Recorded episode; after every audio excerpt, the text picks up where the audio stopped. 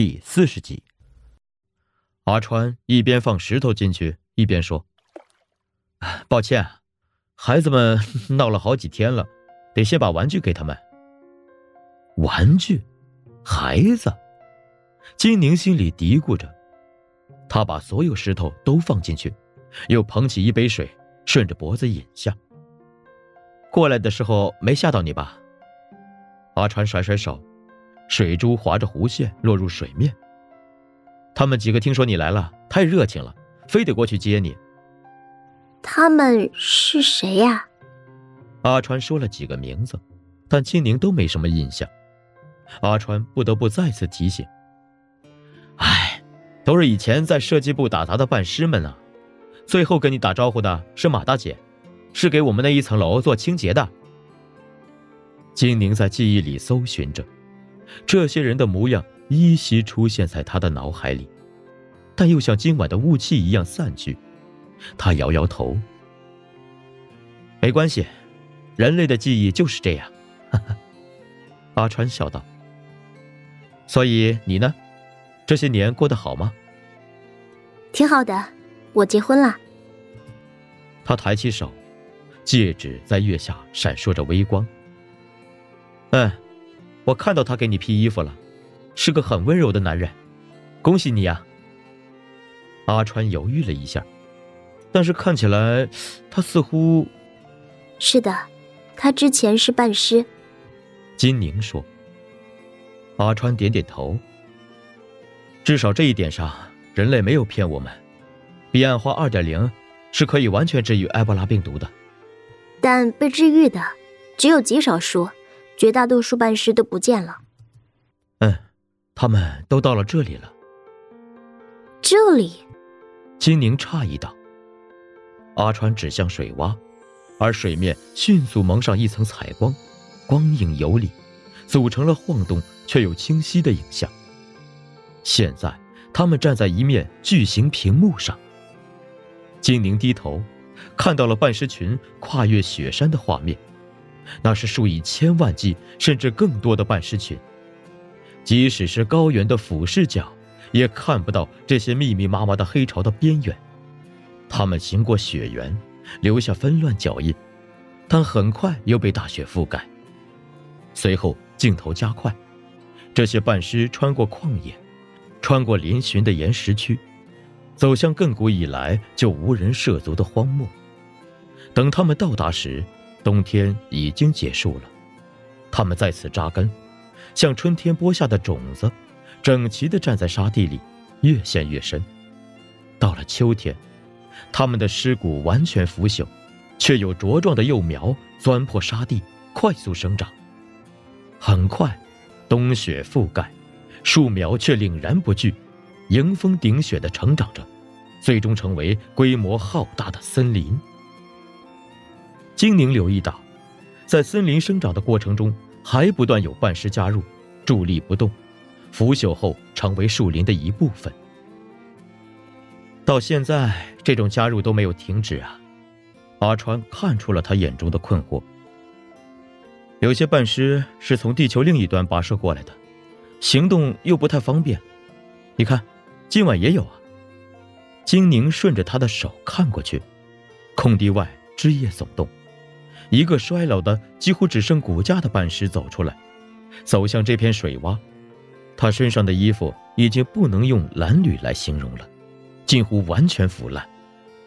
水明明澈澈，阿川还喝过，但这个半尸一走进去，腿骨就溶解在水里。他摔倒，但都没有激起水花，因为他一接触水面就整个溶解。像一根蜡烛被按在烧红的铁板上。我们又多了一个同伴了，阿川说。金宁已经完全摸不着头脑了，下意识的问：“那你们总共有多少人？”我们不是人。阿川微笑的看着他。我们原本有五十八亿八千四百三十二万四千五百六十五个同伴，就在刚才，这个数字已经变成了。五十八亿八千四百三十二万四千五百六十六了。金宁默算了一下，这个数字是旧世界全球总人口的百分之七十多。抛开幸存者，在战争中死去、来不及转化为丧尸的人，以及在各大城市的重建工作中彻底死去的半尸，其余半尸加起来，差不多就是这个数目。也就是说，那些突然消失的半尸，全都穿州过洋的跋涉至此，汇聚成林。他脚下埋葬着六十亿人类的尸骨，所以这里是所有半尸的。他犹豫地说：“坟墓是家园。”啊！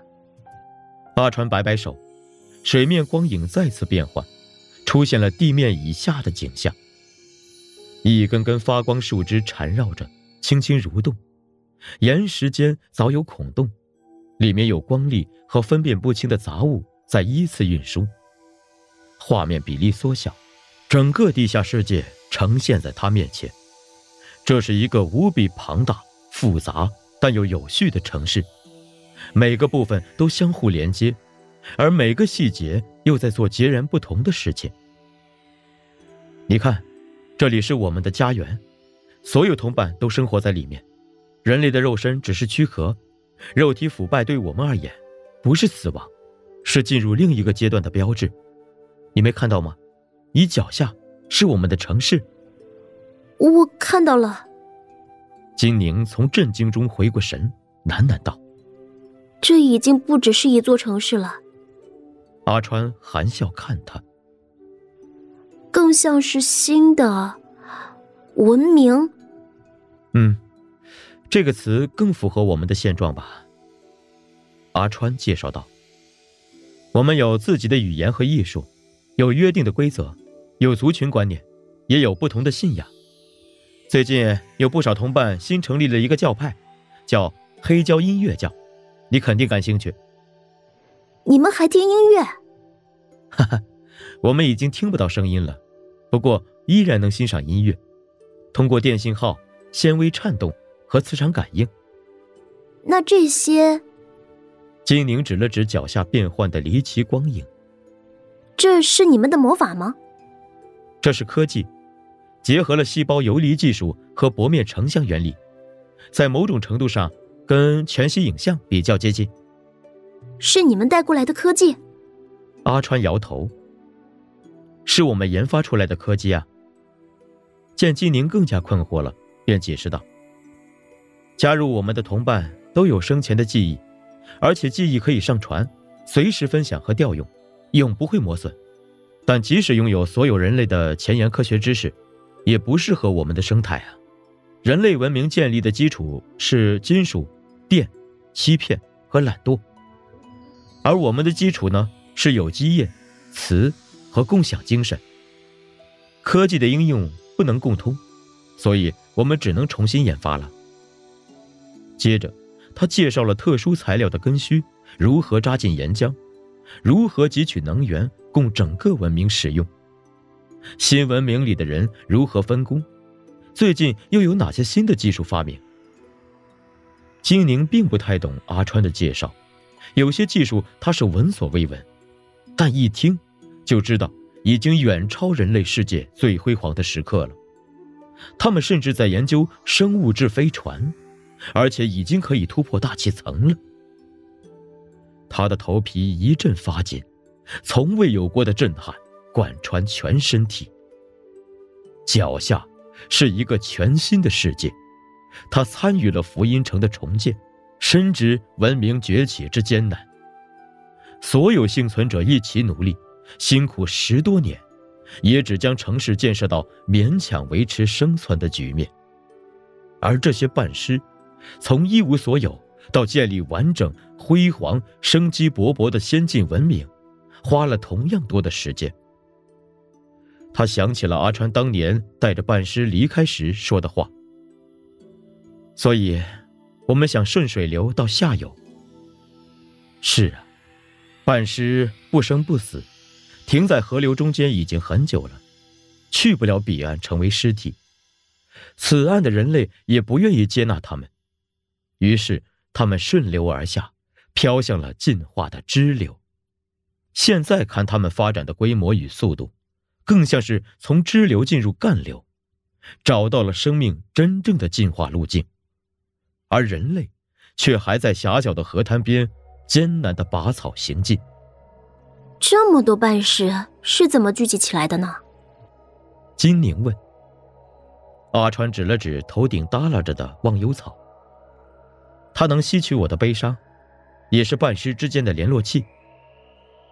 金宁点点头。当初看到阿川在城里的种种异象，他就怀疑过，半尸应该也有一种区别于人类的联络方式，就像当年丧尸横行时也能以手势交流。而阿川身上唯一的特殊之处，就是头顶那一丛能吸收忧伤的忘忧草。现在想来，也是忘忧草在帮他跟半师们联络。